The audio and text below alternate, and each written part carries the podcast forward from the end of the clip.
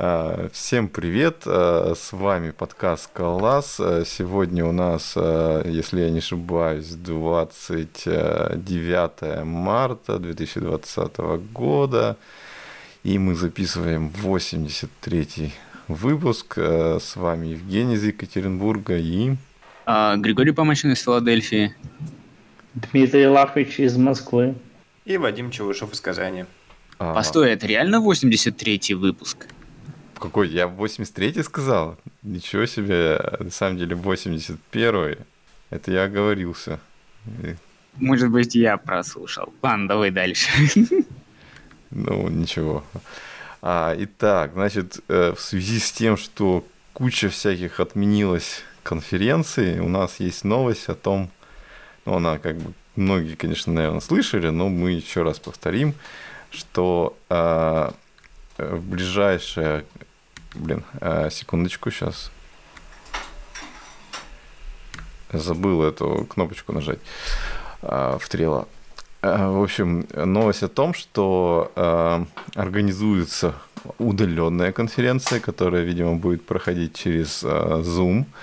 Э, Называется она «Скалолов». Пройдет 18 апреля, и уже можно быстренько отсылать темы для докладов. А, кто вообще думает, как бы, э, насколько э, рабочий вариант удаленных конференций? Ну, вообще, на самом деле, нормально. Была Northeast, Скала Симпозиум, она тоже прошла в удаленном формате, тоже через Zoom, через Zoom вебинары, мне кажется. И вполне сработало. Вот. А вот, кстати, я слышал, там в Zoom есть какая-то хитрая функциональность, что какие-то типа комнаты можно создавать и как-то типа разделять одновременно, что вот типа люди в одной комнате говорят, люди в другой. Там ничего такого да, не было. Да, так можно делать. Я забыл, как это называется, но реально. Это недоступно в вебинарах, но можно вот в прямом звонке, когда вы созваниваетесь, ты можешь взять, короче, пачку людей, разделить их, и чтобы они там, ну, тусили у себя в этой своей группке. Я забыл, как это называется, функциональность. Ну да, ее можно делать. Ты просто берешь весь список, делишь на людей, они там чатятся. Но это не работает в вебинарах в формате вебинара, потому что когда вебинар, это уже отдельный формат, где есть ведущий, и он может выбирать спикеров, которые будут э, говорить, а остальные все будут как бы слушателями и могут задавать вопросы. И там даже интерфейс чуть-чуть меняется у Zoom. А, то есть, получается, надо как бы типа делать доклад как вебинар, а потом всех как-то цеплять в разные группочки. Это, короче, проблема, потому что одно дело иметь вебинар, другое дело иметь вот эту обычную конференцию, и если у тебя один аккаунт, то похоже, что нельзя иметь сразу, запустить одновременно и вебинар, и аккаунт. Можно попробовать, наверное, второго хоста, да, за второго хоста заплатить, и второй хост уже сможет что-нибудь э, замутить свое. Но, блин, это, наверное, тестировать. Жалко, ну, что короче... Оля нет. Чтобы она рассказала, что там планируется. Да, хотя мы вроде календарь поправили, как она просила. Ну, ну судя видимо... по трендам... Говори, говори. Хорошо, ну она, наверное, занята секретным проектом, о котором вы могли видеть тизер в, э, в ее твиттере с Бартышем. Ну, типа, они будут о чем-то говорить с Бартышем. Я так думаю, о рек-схемах или о чем-то таком. Вообще, я просто забыл топик, о чем они говорят. Ну, да, наверное, это рек-схемы. Что еще может быть? Крим, ты что ты там хотел сказать?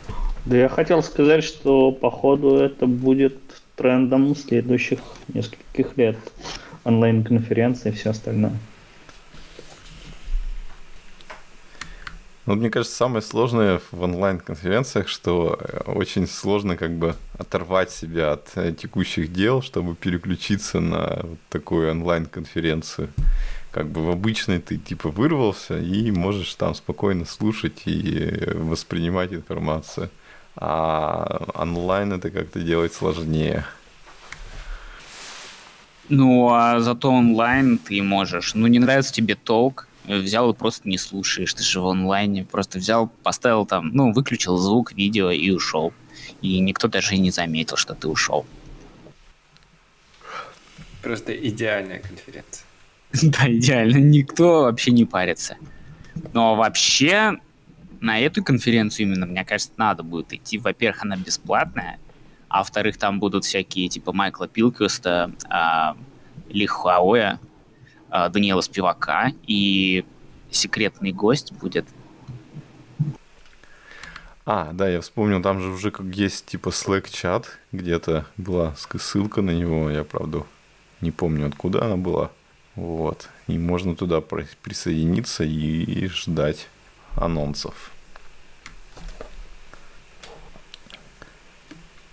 Так, ну что, есть еще, в общем, такая темка, что э, в идею добавили э, поддержку Scala 3 в Nightly сборке этого плагина, Scala плагина. А, и, собственно, есть статейка, которая напис... описывает, как подключить и предупреждает, что все-таки это еще бета, и пока еще все только начинается. А никто... Я не знаю, что к этому добавить. Я где-то краем глаза видел, что э, в Metals тоже там то ли PR, но, по крайней мере, работа идет. Насчет Scala 3. Ну, кстати, я, я пробовал же как-то доти, и, и, и типа Metals у меня работал. Я, я ничего специально не делал, как бы, по крайней мере, какая-то базовая функциональность работала из коробки, и ничего не надо было настраивать и все такое. Слушайте, у меня просто, когда говорим о Метальзе, я почему-то сразу вспоминаю VS Code, и я как бы две вещи хотел сказать. У меня VS Code недавно опять упал после очередного апдейта, ну, то есть он тупо вообще не работал, ничего у него. А второе, то, что мы попробовали новый интересный формат проведения встреч э, в компании. Ну, то есть мы проходим вот эту вот э, книжку Габриэла, ну, вот это PFP, Practical Functional Scala, вот новая. И э, мы решили, ну, так как мы удаленные теперь полностью, то решили попробовать кодить вместе ее. То есть, например, там какая-нибудь глава, да, и понятно, что один человек ее не затащит, потому что, ну, книжка сама по себе, она... Там не все компилируется.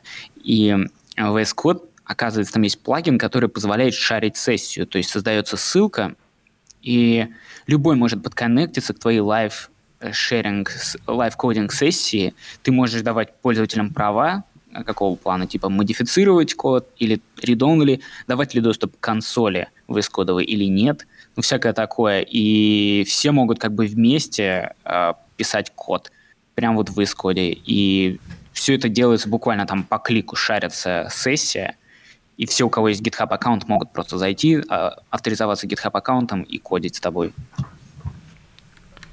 Клево, а там сразу несколько, несколько курсоров получается? Да, получается, что несколько курсоров. Хост, который хостит это все, он эм, появляется у VS Code слева, внизу под треем а с директориями появляется список участников. И каждый, кто курсор куда-нибудь ставит, ты видишь, где каждый чувак находится. Более того, любой может фолловить курсор каждого. То есть буквально, я хочу посмотреть, что это делает. Ты берешь фоллоу, и ты прям за курсором и прыгаешь и по всем файлам, по которым человек прыгает, и по всем э, изменениям, которые он пишет, тоже фолловишь его. Вот такая вот штука есть. Не, а там есть тем, как в Google Доке получается, если вы в одном файле и вместе печатаете, это, ну, в лайфе все идет. Да, все так и есть. Это невероятно. Ну, это, кстати, очень прикольно и добавляет такого интерактивчика. И мы, я даже подумал, мы подумали о том, что, может быть, эм, поэкспериментировать с этим форматом и какой-нибудь, например, либо запись дать, э, либо толк какой-нибудь, либо, ну, ну какую-нибудь, в общем, презентацию маленькую такую дать с лайфкодингом, но только лайфкодинг немного другого характера, что в аудиторию попытаться вовлечь. С одной стороны, это будет неполноценный такой э, такая практический курс, да, какая-то типа лекция, да, где э, мы как бы презент, презента, презентер вроде как и хост, да, и какие-то задачки дают, а в аудитории творится полнейший хаос, и все могут редактировать эту сессию и творить что угодно. Ну, подожди, тогда же все просто там половину кода удалят и перепечатают, и ничего работать не будет. Ну, на то эксперимент эксперимент, что непонятно, что получится из этого формата. Ну, мы, короче, я ссылку оставлю на все это. А вообще, смотрите, прекрасно, можно же этот, ну, отказываться от систем контроля версий. Просто вот приходит лид на работу, запускает VS Code, да, там как бы со всеми пацанами договорился, кто в каком файлике пишет. И они все у него на машине работают. А? Как вам? Ну, нормально, потому что, к примеру, у меня я, почему я два этих события связал? Потому что последний раз у меня сдох Bloop, у меня сдох Metals, у меня вообще все сдохло, никакая навигация по коду не работала. Но у меня работал этот плагин, и когда я подсоединился к live сессии, конечно же, у чувака, к которому я подсоединился, у него все как бы работало, и я мог переходить по коду и компилировать. Um, так, ну ладно, давайте тогда чуть-чуть обсудим. Вот в прошлый раз мы э, упоминали обсуждение, что вышел там новый релиз Zio с, э, с, с новой фичей слои, которая типа такой, по сути, DI. Вот. И тут вот кто-то сделал э, такую статейку про а, то, как использовать модули со слоями. В принципе, он, автор этой статьи, он написал то же самое, о чем мы говорили, но если кто как бы на слух плохо воспринимает, э, то вполне может посмотреть эту статейку. А, и в связи с этим а, хотелось бы поговорить, кто из нас успел попробовать э, эти модные слои на практике. Да, кто же это может быть? Ну, Женя, ты вроде а, нет, не я. Ну, в смысле, я, конечно, пробовал, но я не сказал бы, чтобы я на практике именно попробовал. Я попробовал э, в какой-то песочнице, типа, какие-то простые вещи поделать. А э, кто-то ведь у нас тут пробовал. Ну, я, я попробовал. Все, спалился, я... спалился, все. Да, признаюсь. Но мне тоже, конечно, сложно про них что-то сказать. Я пробовал и матюкался. Вот так вот. Ты подожди, Не то, чтобы это был... Ты, ты расскажи, как бы... Э, смотри, э, расскажи сначала, как, типа, прошел первый день про... Э, как когда ты захотел попробовать эти все фичи, как прошел первый день? Типа, у тебя в первый день был приятный experience, а потом все сломалось? Или у тебя сразу все пошло не так? А можно я чуть-чуть добавлю? Ты как бы можешь начать вообще, что тебя сподвигло вообще на ZIO посмотреть? Почему там не Tofu или что-нибудь, ну, более а, гибкое? А, ну, как бы зачем пробовать целый другой анкодинг? Ну, короче, тема такая. У нас что-то на работе ребята там э, завелись э, на тему попробовать нормально хандлить ошибки. Э, вот. И, а, и контекст такой, да. Э, были релизы Zio, был релиз... Я сам тоже по, по этому поводу возбудился, увидев этот... Э, то, что Scala PB э, чувак сделал зиошный, зиошную генерилку. И вот был там сбоку такой проектик, который на начальной стадии, в которой бы желательно затащить всего модного, современного, хипстерского и вот на этой ноте решили туда затащить Зилу и типа, посмотреть, что она как будет. Вот такой контекст.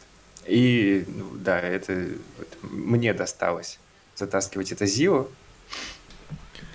Ну, то есть ты как бы э, обрадовался и заинтересовался и стал э, пытаться использовать. Вот какой был твой experience как типа человека, который э, только-только прочитал документацию и начал кодить на ZIO.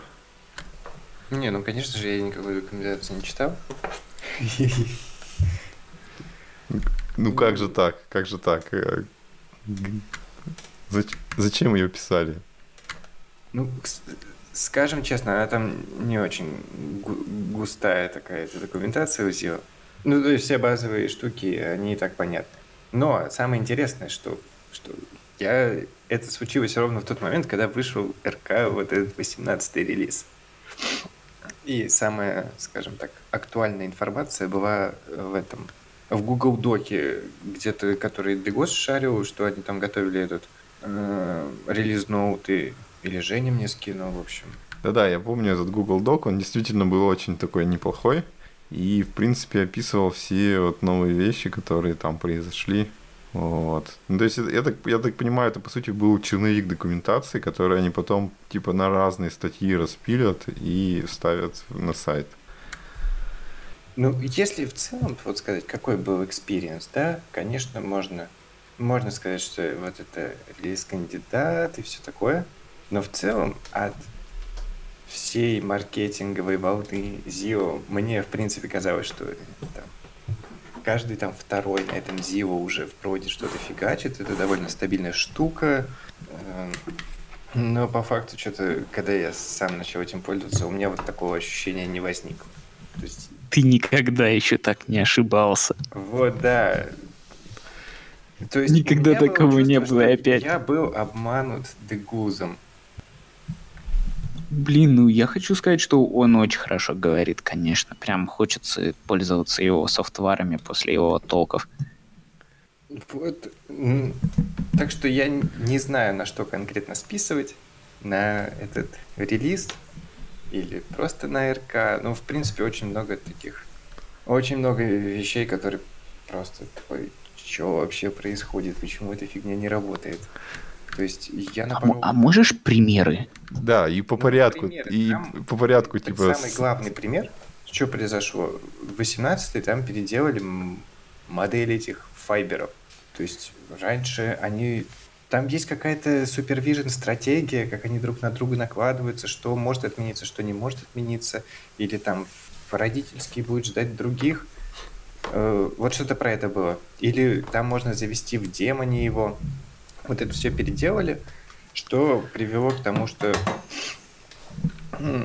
либо именно вот эти не демонические файберы, они могли просто... Снаружи мне это выгляделось, как будто просто залипает рантайм при каких-то определенных условиях. Например, у меня какая-нибудь ошибонька незаханленная залетает в рантайм, и он просто у меня залип. Я, я на нем уже ничего не могу исполнять, в принципе. Э, а, и стартанул я с RC17 на самом деле. Да, я попытался по поиспользовать app ZIO написать на нем там типа запуск вот этого RPC сервера, там коннекты к базе и прочая фиготня, и красиво выключится все. На что я потратил довольно кучу времени, и у меня просто не получилось это сделать на РК-17. Я потом выяснил, в чем было дело. Там были приколы с канцелейбл, были приколы с тайм-аутами, что они на самом деле не канцелились. Это поправили уже после РК-18 в РК-18.2. Э, можно было просто тоже вот Ctrl-C нажимаешь, в РК-17 вываливаются трейсы. Типа Fiber был восстановлен неправильно. Э, уже 18 Э, просто можно было словить дедвок, и у тебя апка, ну, просто встала и все. Потом интеграция с Cats Effect я попробовал, то есть у них есть интероп отдельным проектиком. Там, кстати, по-моему, Кай его пишет с каким-то чуваком. А, а там, кстати, по-моему, он еще, ну, по крайней мере, пару недель назад он еще для RC18 не был выпущен. То есть он был типа э, для RC17 и с RC18, возможно, там не все идеально было совместимо. Ну, вот я брал, который был, ну, один в один к релизу, к 18 и к 18.2 потом уже, который выпущен. Там тоже были недочеты, там, не знаю, с осинком или что-то такое. То есть, в принципе, у меня так получилось, что как будто взял Зилу, начал все пробовать, и что-то везде все не работает. Везде какие-то косяки. Но потом я скажу, что вот это все поправили через две недели. Все вот эти мои претензии, которые, в принципе, были, они были поправлены. Ну вот ты, получается, все, что ты назвал, это было как бы связано с рантаймом. И то есть это получается, что как бы, ну, рантайм еще недостаточно стабильный. Я вот не знаю, я не могу сказать, что это проблема в рантайме, потому что я сам не шарю. Ну просто были определенные ситуации, когда рантайм залипал. То ли это было связано на... Ну типа deadlock на... какой-то, да, что ты имеешь под залипал? Да, да. Ну то есть типа как бы я в рантайм направил исполняться зиоху, я его там в Future, допустим, конверчу, да, а она плохо отработала, и следующие сабмиты как будто туда не проходят. Я, ну, вот это так выглядело, по крайней мере. А я слышал о баге о том, что вот такое поведение подобное было, если интеграция с, с котами была, и причем там проблема была в котах. Возможно. Ну, коты. То есть у тебя, я... был, у тебя были коты? Да. В этом проекте, коты эффекта? Да, да, да. Ну вот, собственно, Кай про это и говорил, что там была проблема, скорее всего, в котах, и он долго искал эту ошибку. Но не знаю, чем дело закончилось. А, а, кстати, ты можешь рассказать, по каким причинам у тебя были коты? Ну, то есть зачем тебе вообще понадобился интероп? Это же как бы у тебя новый проект, ты мог бы типа не использовать котов. Что заставило тебя это сделать? Ну, скажем так, он типа такой не очень серьезный и экспериментальный. То есть цель, в принципе, была не то чтобы именно ЗИО затащить, ну, по крайней мере, у меня. У меня была цель пройтись по всем моментам и посмотреть, нормально это работает или нет. В принципе, интероп с эффектами довольно важная фигня. И там изначально до этого было немного на FDR написано. Я решил, ну, ради интереса я просто оставляю и, и смотрю, как оно работает. Ну, то есть это как бы был ваш код, а не, а не код библиотек какой-то, который был завязан на котов. Да, там просто маленькие эти штучки для базы данных заграблены в дырку. Вообще хорошо бы, конечно, бы послушать кого-нибудь типа Кая насчет этого. Он мог, наверное, прокомментировать как-то. Ну, наверное, плюс крипто упомянул. И я могу сказать, что вот там как раз прошло, сколько, полтора недели, там вышел еще один релиз этих э, интеропа с кэт-эффектами. Когда его апнули, эта проблема исчезла совершенно. А, а что там с ошибками? С ошибками? Ну, типа, я не знаю, я на полную не поигрался. Ну, типа, вот э, про вторую дырку, если мы будем говорить про вторую. Но в целом я пока, пока не уверен, насколько это, это рабочая штука. Потому что... потому что... Э, потому что, в принципе, э, вот помните еще на, на рассвете вот этого бифунктора была статейка недельку про явные ошибки, что это формата формата как э, Throws из Java, которые приходят, которые, ну, с которым довольно неудобно работать. И у меня пока тоже такое ощущение, потому что в, боль, в очень своистой логике удержать э, конкретную вот эту ошибку будет довольно сложно. Ты либо скатишься в тробу, либо ты что-то уведешь в дай, то есть можно, если ты не хочешь хандлить ошибку, ты ее переводишь в дай, но это в свою очередь тоже надо как-то мониторить и где-то хандлить выше, и таким образом получается то, что ты уже работаешь в двух измерениях ошибки, что в принципе ты не, не слишком большая разница между непонятной ошибкой и явно не декларированной. Но тут я тоже могу сказать, что вот этот момент я не проверял, потому что там у нас в проекте еще нет такой развесистой логики, чтобы, чтобы на полную с этим поиграться, и чтобы сказать, да, это полностью неудобно, или нет, с этим можно жить. Вот как-то так. А вот что касаемо самих вот этих слоев, ты успел как бы там разбить все на модули, которые друг от друга зависимы, и как-нибудь там юзать э, с, конкретно кусочек окружения в конкретном месте, всякое такое? Да, я даже сделал два варианта. Я один вариант написал полностью в идиоматичном стиле, как, ну, как они рекомендуют с этими сервисами. Ну, то есть э, каждый сервис, он там в объекте, он предоставляет там свой лайф, и ты, чтобы его создать, ну, проводишь способ его сконструировать через вот этот Z-layer, объявляешь его там зависимости от чего он выходит, и в конце там чтобы апку запустить, ты эти Z-лейеры э, комбинируешь в правильном порядке, и тогда у тебя типа все работает, все прекрасно. Ну, с самим Z-лейером, конечно, это не очень приятно было работать. Ну, а почему не очень приятно-то? Да, а в чем вот проблема? API или, э, в принципе, ощущения вот эти твои субъективные, то, что ты столкнулся сразу с какими-то непреодолимыми, независящими от тебя трудностями? Ну, у меня как бы ощущение, что мне подсунули шейплес там, где он не нужен. Вот. То есть а, ошибки отвратительные были. Я могу это связать, может, с неверными версиями или что-то не так там описано. Там был момент, что, э, что вот эту дырку на ZWare еще, допустим, прокидывают в другие слои, и, допустим, тебе ее где-то надо явно прописать, то что, допустим, у тебя там A не идет. Или Иначе у тебя может получиться, что у тебя ZWare типа any with any with any, и потом еще ну и остальная фигня настакана. Другой момент, что их собирать тоже не очень удобно. То есть их удобно, допустим, как сказать, там есть горизонтально, вертикально, и вот это все такое. Допустим, вертикально все собрать в одну шаурму, ну, то есть ZWare, где есть все, где вот так плюсиками собрано, в принципе, очень легко делается. А если у тебя, допустим, какая-нибудь зависимость, какой-то слой, да, который зависит от другого слоя, третий от третьего, и у тебя таких несколько, то тебе вот каждую последнюю зависимость, которой нужно много, нужно везде отдельно описывать через вот эти стрелочки, комбинаторы. Не знаю, я понятно объяснил или нет. Ну, то есть... Кон... Ну да, понятно, что... То есть, типа у тебя э, сервис там А зависит от, э, вот, от базы данных, база данных зависит от конфига, и у тебя есть еще, допустим, такой же сервис Б, то тебе вот А и Б layer конструкцию нужно описать.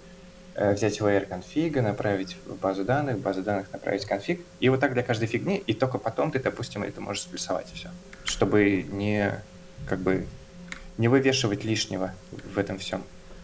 А в итоге у тебя оно все как бы завелось или нет? Как было в итоге? В итоге я, скажем так, я вот это все написал, и оно очень плохо работало. Ну, как я говорил, всякие ошибки, когда залипал рантайм. И потом я просто, потом просто подождали, получается, полторы недели, когда вышел РК 18.2, все обновили и все заработало. Обновили кат-эффекты, интеграцию, обновили сам SAMZIU, и проблемы исчезли.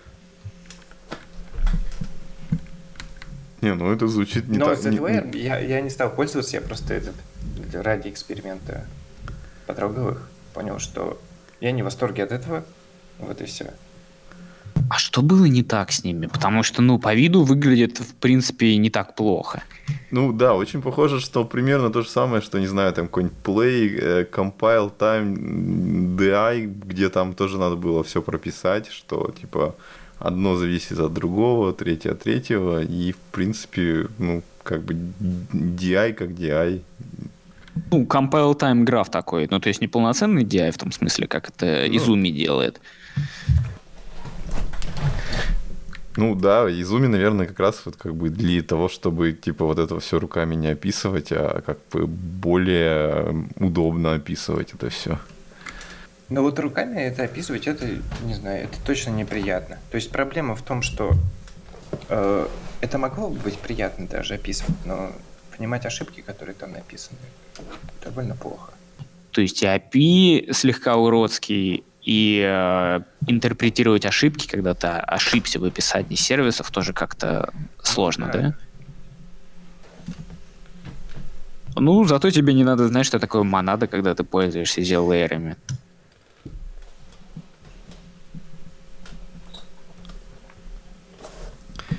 Да, кстати, вот это на самом деле круто, что можно втащить и не объяснять никому, что там, типа, за монады и все такое, и, типа, просто сказать, ну, вот, типа, тут можно так сделать. Ну да, тут вот есть зилейры, а тут есть has context, has сервис.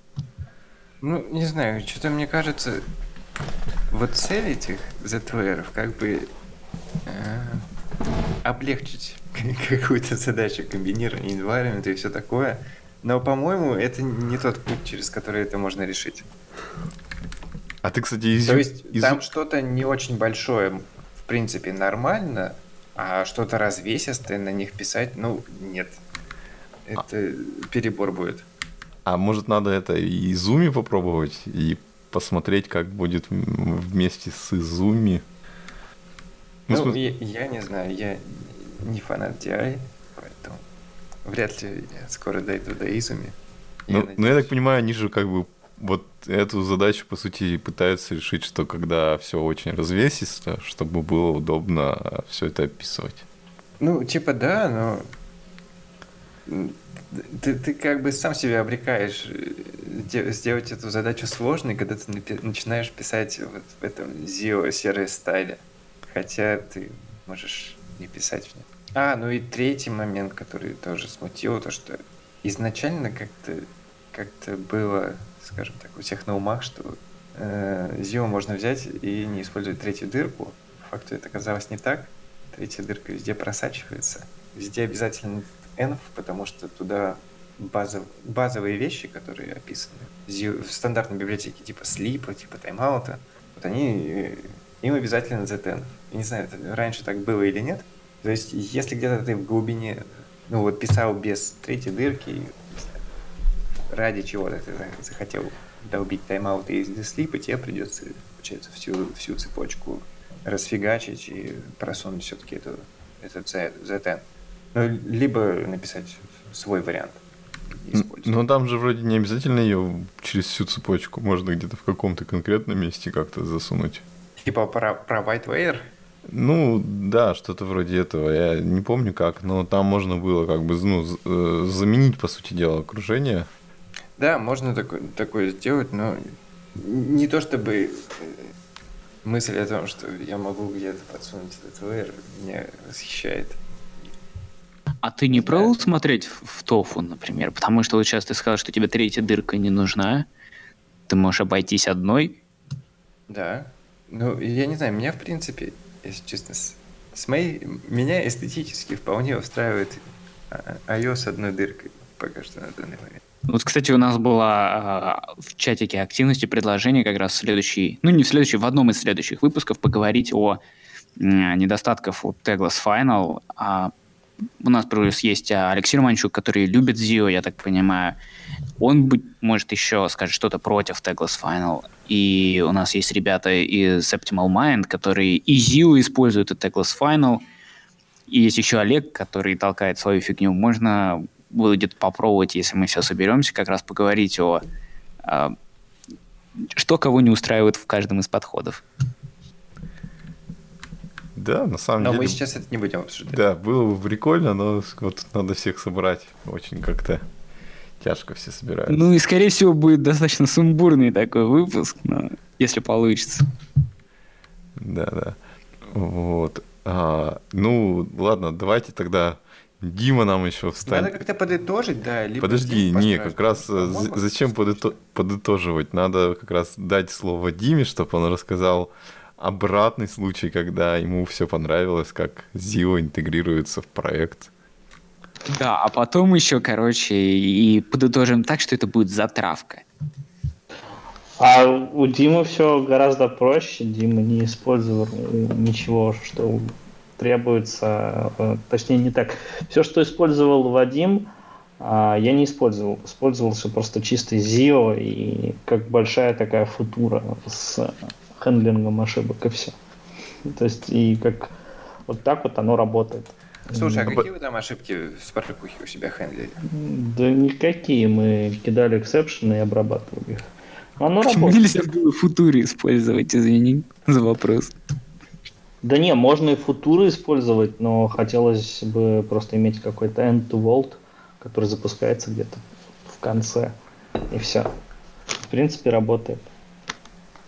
Вот, кстати, кстати, я вот не первый раз за последнее время слышу подобный аргумент, что в принципе люди, которые, которые импонируют Zio, э, они как-то сравнивают, что типа это лучше футуры, в принципе. Хотя, не знаю, о, чем, о чем это лучше готовила его, Стаска. Этот момент игнорируется, и в принципе, что-то я пока не слышал хорошей истории о знаю, хендлинге ошибок или хорошей истории об environment. У Алексея, мне кажется, были какие-то истории о хендлинге ошибок. Помнишь, как он э, рассказывал о том, что можно прямо прям подход другой к обработке ошибок и построению приложений. Очень один раз он был вдохновлен после какого-то хакатона, по-моему. Да, я еще помню, что он рассказывал, что у него идеально там в каком-то случае зашла и третья дырка, но это довольно было все абстрактно. Я, я не понял конкретики. Но могу сказать точно, что Романчука, допустим, сейчас не хватает. С его третьей дыркой. А, Дима, ты расскажи, как вы вообще интегрировали со Spark Zio? Ну, в смысле, там были какие-то проблемы, сложности, или это все просто как типа подключили и использовали, и, и никаких отличий от футура? Я сейчас скажу, наверное, ну, глупую вещь. но большую часть внедрял человек, который никогда в продакшн особо на скале не писал, он увлекался сильно скалой до, до, до, достаточно долгое время, и он пришел на проект, и возникла идея просто переписать вот все, что есть на ZIO, и у него это получилось, и это получилось у него буквально там за несколько недель.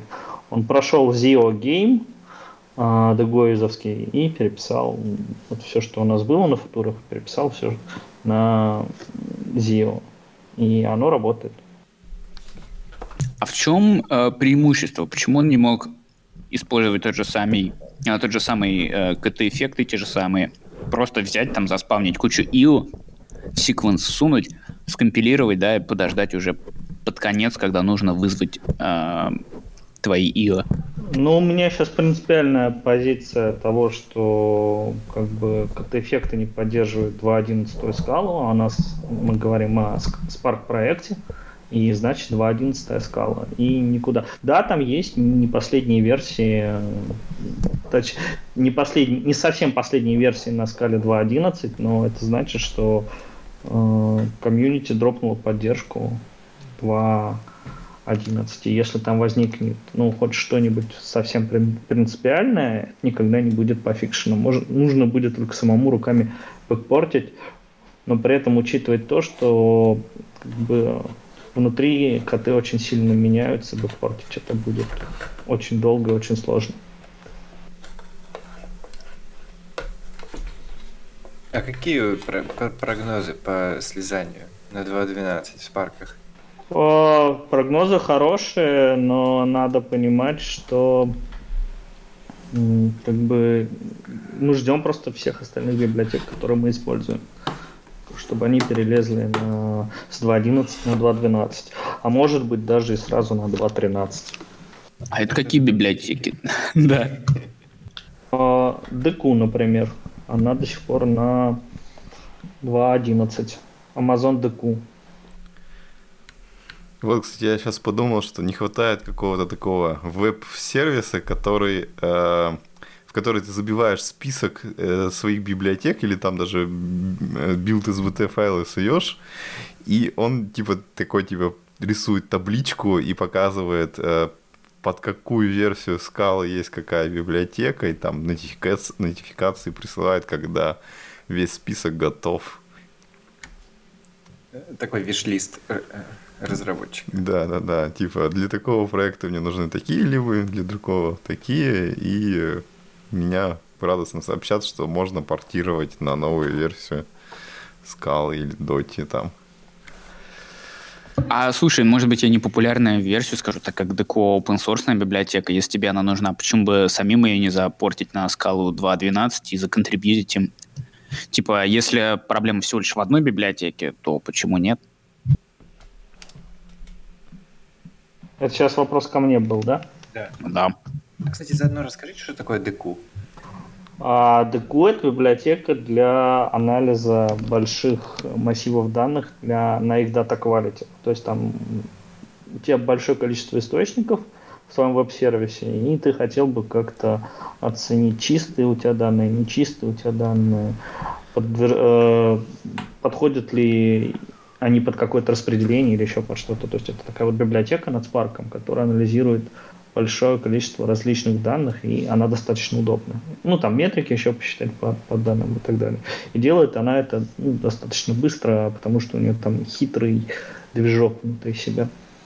А подконтрибутить, ну, как бы у всего есть стоимость, э, и э, с точки зрения разработки пока контрибутить в другие проекты, которые, скажем так, не готовы э, меняться, потому что у них есть, ну, то есть, в частности, библиотека Amazon DQ, она регулируется какой-то крупной компанией. У нее всегда есть какой-то релизный цикл и планы менеджмента. Они не всегда готовы просто принимать твои патчи. Но да, можно форкнуть, можно держать свой форк, но так все ты не сможешь поддерживать. Ну, я просто подвожу к тому, что 2.11, довольно частоту, это большие риски иметь проект на 2.11, в том плане, что это уже никем почти не поддерживается. То есть а, будет ли большим риском оставаться на 2.11 или большим риском сделать свой форк временный, либо законтрибьютить в их библиотеку. Я не думаю, что они будут противиться а, саппорту 2.12 кросс-компилейшена. Мне кажется, как только очень многие проекты, как мы уже говорим, которые, э, как, которые любят Вадим, которые являются зрелыми проектами, они э, все-таки понимают, что они используются, э, скажем так, э, в Spark приложениях, и они вынуждены будут поддерживать э, 2.11, пока Spark не станет мандатори 2.12. Это закон рынка, наверное. Есть риски определенные, но мне кажется, что через полгода, год э, Spark комьюнити переедет на 2.12 скалу, и все будут счастливы, если не на 2.13.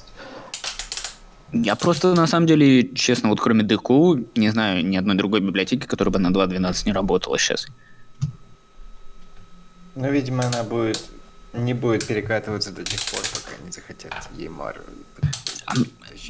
мы, мы уже дропнули на EMR 2.11 Spark, используем бету 6, и как бы там не было что-то плохо а с какими-то... есть, что ли?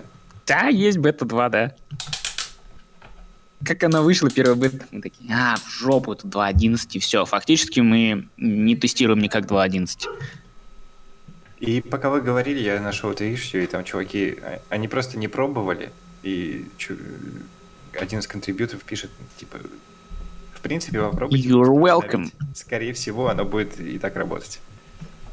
Да, кстати, вы не пробовали это, потому что это была бы хорошая контрибьюция. Просто изменил две строчки кода, добавил а 2.12 скалу не собралось, У меня не собралось, насколько я помню. То есть э, первое, что я попробовал, это собрать вот это все добро, но как-то оно у меня не получилось. Но если вы посмотрите на проект, то он билдится без э, скала, э, вер, э, без суффиксов, который указывает э, версию скала, ну, что о многом, в принципе, говорит. Ну что, какой Ладно. у нас итог? Итог. Что Дима будет дальше поддерживать 2.11 скалу. Да, ну все остальные home проекты или еще что-то на 2.13, на 2.12 у меня, поэтому потому что ну, проще. Да, кстати, вот у меня есть такой наброс э, насчет SBT. Э, как думаете, почему э, они не пытаются делать э, обратную совместимость на уровне билдов, чтобы как бы можно было, не знаю, проект, который собран на SBT, там 0, 3, 13, там какой-нибудь 7, э, билдить с помощью последней версии SBT. То есть, что их заставило идти по такому пути, как сейчас?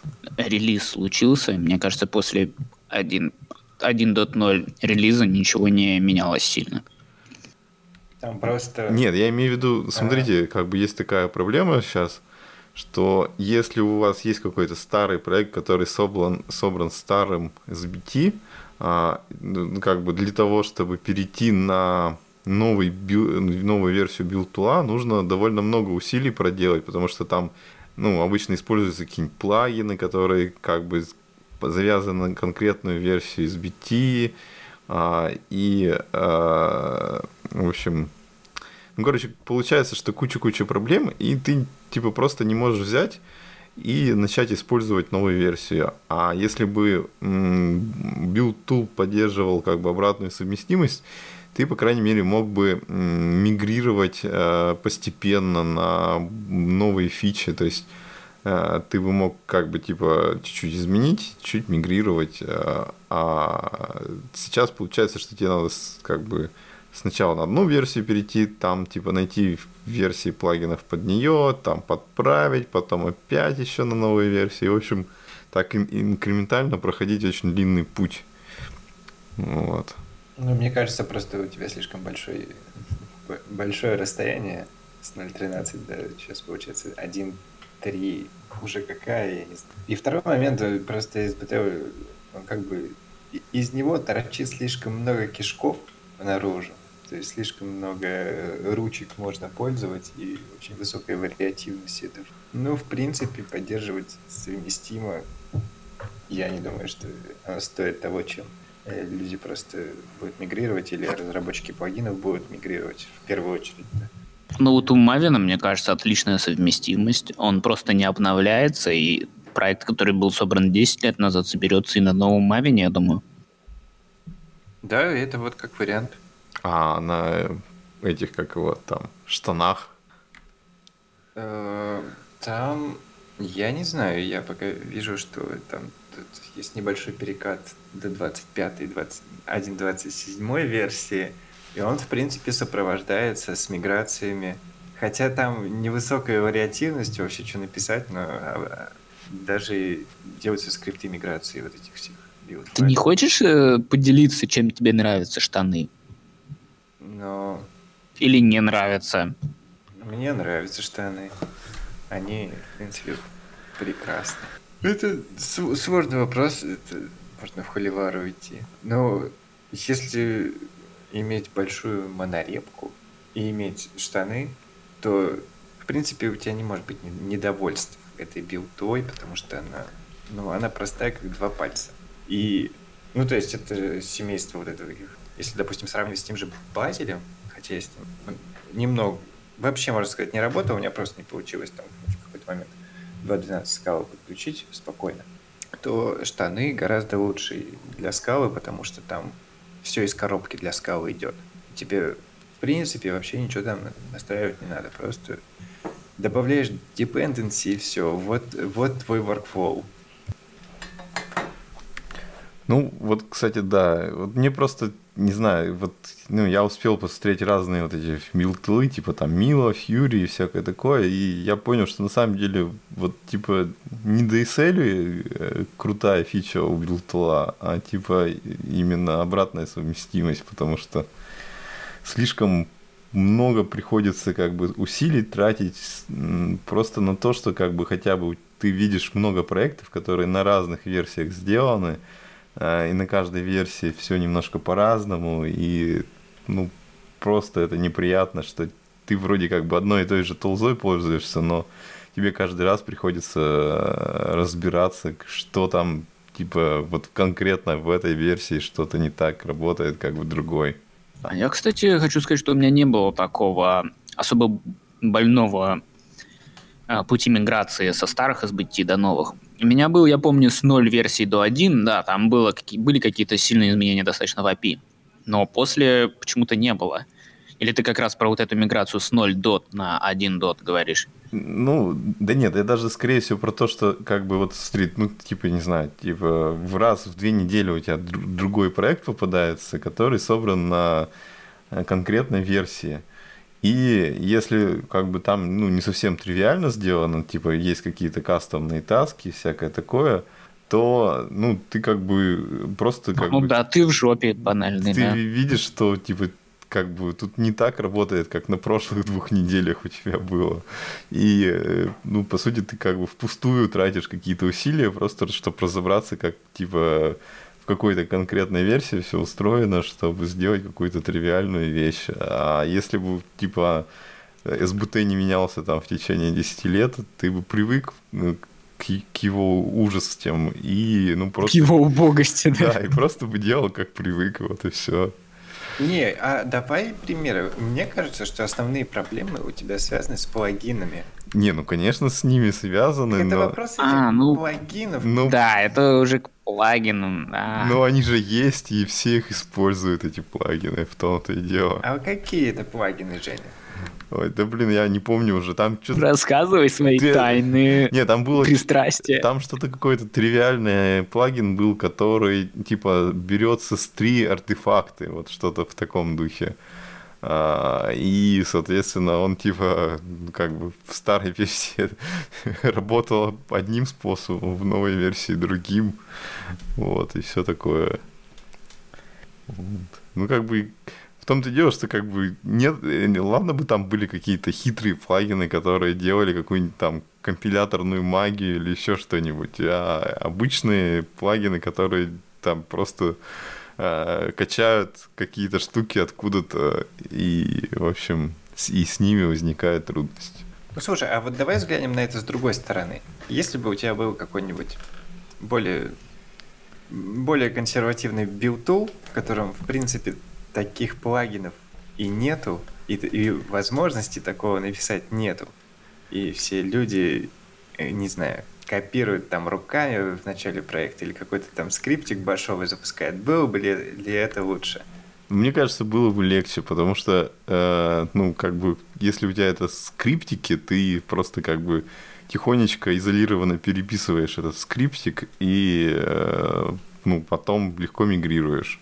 А если у тебя это как-то завязано все на build на конкретную версию, то у тебя сразу возникают сложности.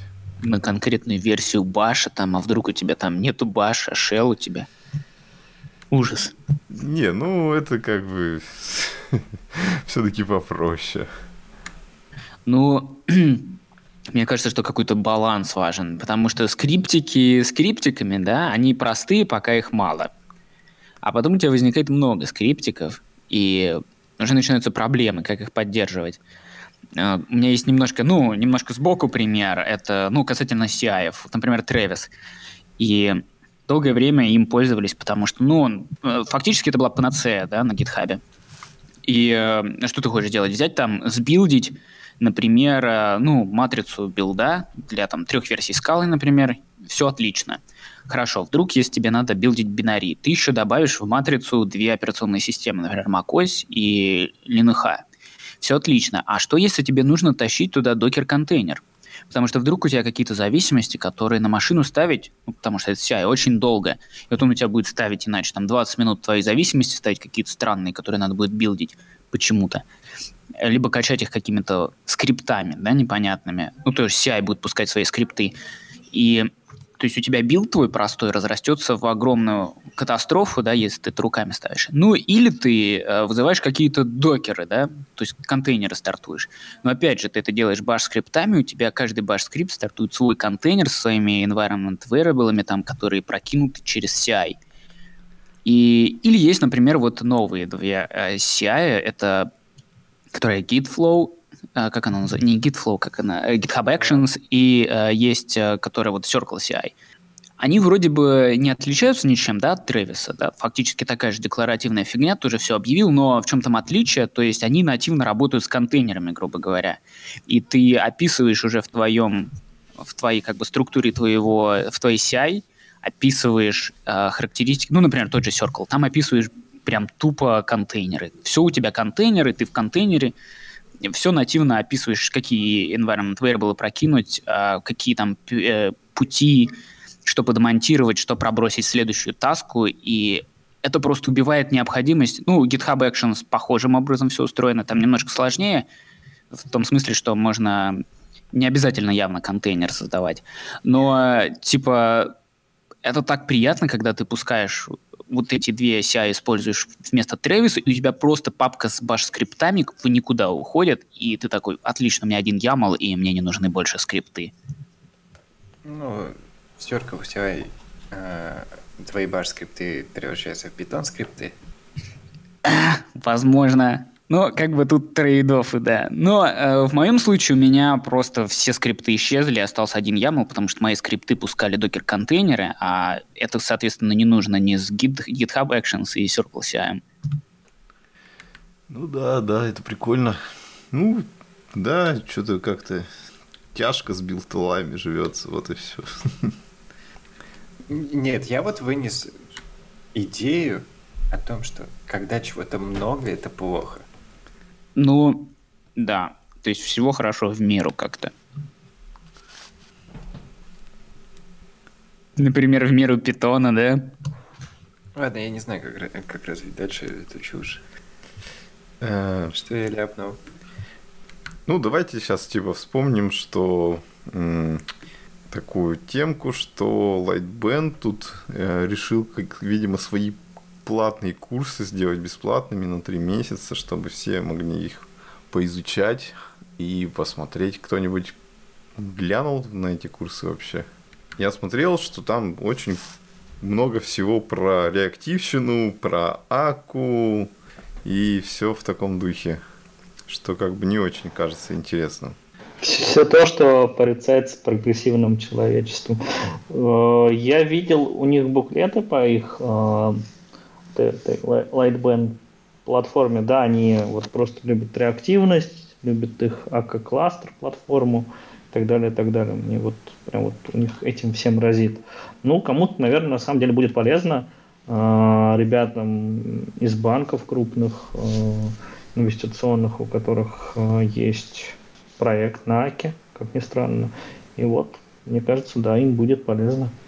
Ну да, по ощущениям, это курсы, которые типа дают в нагрузку к платформе э, за дополнительную денежку, чтобы типа быстрее в ней освоиться. Потому что там вот один курс, это типа как установить телеметрию э, от лейтбенда. А, а, а, а просто базовые штуки по открытым технологиям. Я так понимаю, телеметрия, она же только в пакете этого. Не, ну там вот есть типа, вот я вижу какой-то курс просто типа скала а, курс про ага-кластер шаринг, про реактивную архитектуру, а, тоже про кластер какие-то основы, а, распределенные типа сообщения. Что-то тут про Java немножко есть. А, про вот этот Cloudflow, вот этот, как его там, ну, про VS Lambda. А, новый проект у них есть сейчас, что типа добавить state к лямбдам. Вот про этот, как его, CQRS с овенсорсингом. Вот. Ну, не знаю, я тоже, типа, выбрал пару курсов, но вот что-то не добрался их посмотреть. Там... А как же у тебя же должно было появиться куча времени свободного? Да что-то как-то его, наоборот, стало меньше, потому что как-то и дел больше, и детей в детские сады нельзя отправить. Вернее, у меня только один, один ребенок, так что, ну и, и то хватает. Вот. Как бы тяжко работать, когда вокруг тебя все время прыгают, что-то тебя спрашивают, хотят посмотреть, что у тебя получается, ну и все такое. А потом видеть их разочарование, что ты пишешь какую-то непонятную билибердень. Э, ну, это не останавливает, потому что там что-то и цветное, э, буковки цветные, можно хочется потыкать, как-нибудь кнопочки понажимать и все такое. А у тебя еще и клавиатура выглядит так, что я сам хочу потыкать ее. Ну да, да, да. А ты не поставил сетку вокруг себя? Такую клетку Фарадея. Я, я, я, кстати, у меня была такая идея, я смотрел на где-то там на Яндекс Маркете продают э, такие ну типа типа ширмы такие стенки с это с э, панелями вот этими а, аудио поглощающимися. Вот. И в общем как-то дороговастенько выходит. Там по-моему типа надо штуки три стенки и каждая там не знаю по 250 баксов. Вот. И скорее всего это не остановит никого. Ты можешь поставить электрическую металлическую, электрическую такую металлическую стену вокруг тебя. Ну, не знаю. И ров с крокодилами. Да, ров с крокодилами надо. И еще такая лайтовая тема есть. Э, там кто-то зарелизил такую платформу на скале, написанную для типа, ну, как бы в одном проекте там, типа, сайт, форум, вопросы, одновременно типа чат для команды, а, что-то типа Reddit, в общем, какой-то, как он называется, Techie Yard, вот. В общем, не знаю, судя по сайту, выглядит интересно так, что можно попробовать, а, но непонятно, насколько э, хорошо написано и насколько Типа можно это на практике реально использовать. А, а вообще кто-нибудь пробовал, типа, в компании использовать не, не типа там слэки или еще что-нибудь такое, а какую-то self-hosted фигню, и чтобы как бы все и пользовались с мобильными клиентами, и, и заходило ли у вас такое? Помнится, одно время был э, Rocket Chat, да, он назывался, или как-то так, клон да, Slack, да, но да, только... мы его тоже ставили, ага. И что получилось с ним? Ну, я до сих пор вроде знаю одну компанию, которая до сих пор пользуется Rocket Chat, но мы лично никогда у себя не вводили его, так что ничего не могу сказать. Я знаю одну компанию, которая э, форкнула телеграммовские клиенты, написала сама себе имплементацию сервера и этим пользуется. И что это? Или это секретная компания?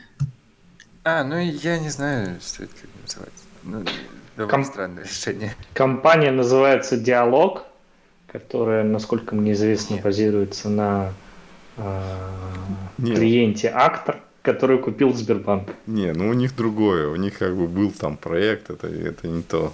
Ну, в смысле, что они писали чат, и типа понятно, что они его используют. Я-то имел в виду, что именно кто-то вот просто как бы для нужд продуктивности поддерживает какое-то такое наколеночное решение.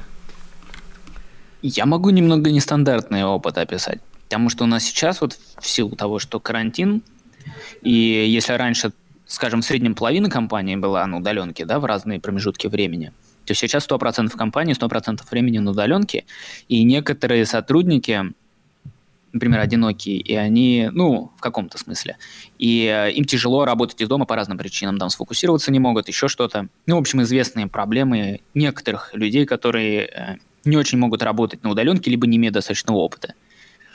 Э, И воз- возникает у некоторых, возникла у некоторых потребность в том, чтобы, ну, то есть, говорить не обязательно, да, важно, чтобы люди были вокруг.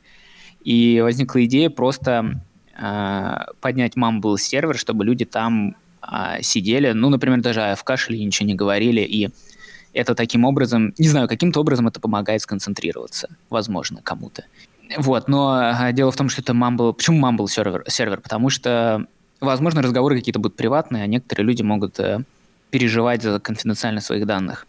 Вот что-то вот такое было, и это, кстати, на удивление взлетело, и люди поначалу как-то не очень этим пользовались, но потом вот такие AFK, idle, э, молчащие коннекты стали, и вроде как э, стали лучше себя чувствовать люди, не знаю. Ну, очень интересно на самом деле. Может, это работает формата, как э, я видел Женя публиковал сайтик, с- в котором всякие шумы собраны. Там, ну, помимо всех природных, там еще кафе или там, не знаю, офисы и прочее. Что это типа помогает сконцентрироваться. Ну да, я думаю, что многие разработчики интроверты, но то, что они интроверты, это не значит, что они не любят находиться в обществе людей. Так, а еще у нас есть э, темка про то, что вышел новый релиз Изуми. а, и, соответственно, я не знаю, кто-нибудь вообще у вас в курсе. У них у меня такое ощущение, что они так очень-очень активно развиваются, но у них очень мало пользователей, и поэтому как бы никто толком не знает, что там происходит и э, куда все двигается. Вообще у них есть телеграм-чатик для заинтересованных. И ты в нем состоишь? Я в нем состою, но я не использую Изуми. Не, ну ты можешь хотя бы рассказать про что там как бы движуха идет. А, ну да, но вообще чат очень полезный, и если есть какие-то проблемы внедрения Изуми, то там можно спрашивать, и Кай с Пашей отвечают очень оперативно. А, и да, есть некоторые люди из скала чатика, из Понва, которые используют Изуми, и вот там они как раз спрашивают конкретные вопросы, не какие-то абстрактные, а вот они пытаются что-то там внедрить, например, не получается, или нашли какой-то баг, и считай, вот это общение в Телеграм-чате позволяет зафорсить, ну, э, запушить вот эту ошибку, чтобы ее быстрее исправили и вмержили, например, в мастер. И сделали какой-нибудь релиз с фиксом, если это критическое что-то. А так, не знаю, так как я не использую Изуми, мне тяжело интерпретировать, ам, насколько эм, интерпретировать, как там, как что меняется в Изуме, потому что там все-таки слишком конкретные а, вопросы обсуждаются. У меня еще вот смущает, что там как бы много подпроектов, и как бы такое ощущение, что типа ты как бы, ну если ты хочешь это взять, то тебе придется типа все смотреть. Хотя может быть на практике вот типа если ты возьмешь дистейдж, то тебе ничего остальное и не обязательно надо. Вот. Типа там есть тестовая библиотека к нему, и ну и все остальное это типа ну опциональные вещи, которые в принципе может и не связаны на самом деле, с листейджа. Ну, не знаю, в общем, да. Так-то интересно было попробовать. Да, жалко, что времени как-то на это попробовать нету, и проекта таких размеров, э, чтобы рискнуть и попробовать изуми использовать тоже нету. Так, ну что, наверное, надо потихоньку заканчивать. И вот можно тут прорекламировать, что, во-первых, книга, про которую ты говорил, вот эта Practical FP in Scala, она а, вышла в печатном виде, и можно вроде заказать ее теперь в печатном виде, если кому-то очень надо. Вот. А, кстати, ее как бы все, получается, завершили, то есть все главы написаны, и получается, получается окончательная версия у нас. Получается, что так. Я уже посмотрел в нее. Я не помню, что изменилось, честно говоря. Ну, ладно, хорошо, что такая книга есть. А, и последнее, вот что Оля там еще делала выпуск подкаста своего с про, про компиляторы и говорят, очень интересный выпуск получился, надо тоже будет послушать. Ну что, на этом заканчиваем или еще кто-то хочет что-то сказать? Да, похоже, заканчиваем. Так, ну тогда с вами был подкаст «Колосс». Записывали мы 81 выпуск. А, а, заходите в наш Дискорд, подписывайтесь на Твиттер. Хоть мы туда и не всегда пишем вовремя, но иногда что-то все-таки пишем. Ну, еще у нас есть Patreon. Всем спасибо. С вами был, значит, Евгений. А, Григорий. Хорошо, Григорий. Дмитрий. И Вадим. Всем пока. Пока-пока. Пока.